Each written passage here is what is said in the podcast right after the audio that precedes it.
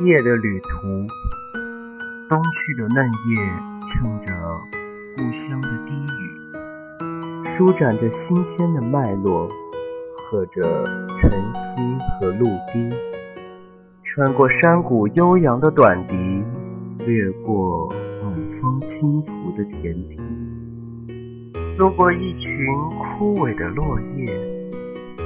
随地落下，又被吹起。他遇见一道彩虹，他经历一场风雨，他枯萎了。是的，他枯萎了。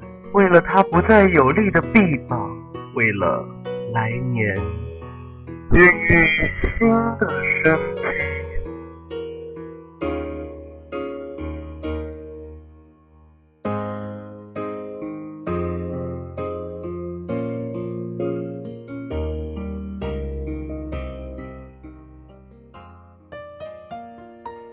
各位听众，大家晚上好，我是文潇。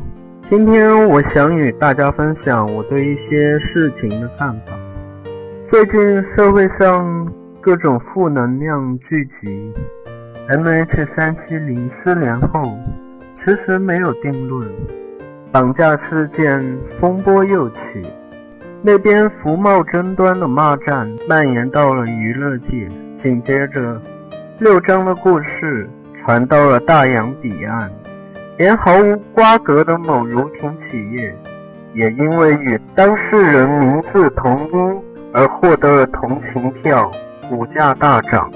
在这个纷繁复杂的社会，人与人之间能够静下心来思考和交流的机会不多。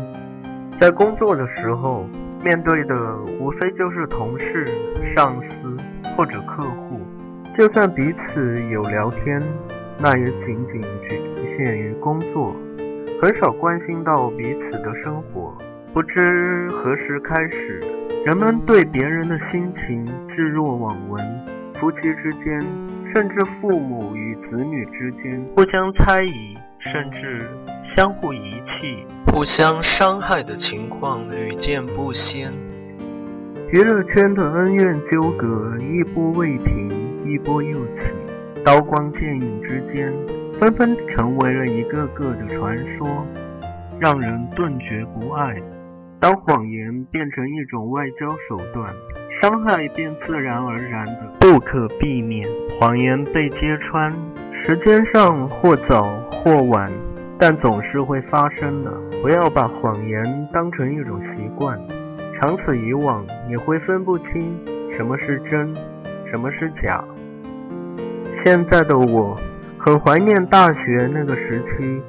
那个时候总认为，生活的艰辛在大学以前就经历过。殊不知，人生的路还没走到一半，真正的艰辛是从走出校园以后开始的。那个时候，很多个夜晚。我都偷偷跑出学校，去到市区的某个酒吧，喝一点酒，或者和周围和自己一样的人说着一些无关紧要的心事。你不必担心内心的秘密会被人知晓，因为天一亮，各自离开，不留一点痕迹。经过生活的打磨，许多人不再是当初那个真实的自己。甚至变成了另外一个人，而有些人，他们阴差阳错的成为了自己当初非常讨厌的那个人。命运就是这样的世事无常，没有人能够预知未来。生活并不公平和温柔，生活是阴险和狡黠的。当生活上的种种压力袭来，有人选择隐忍，有人选择逃避。我倒觉得，既然生活不能改变，就尽情的享受它吧。就像别人说的，如果生活欺骗了你，不能反抗，那就尽情的享受吧。找到压力的出路，有一个良好的心态，比什么都重要。今天的节目就到这里，亲爱的听众们，晚安。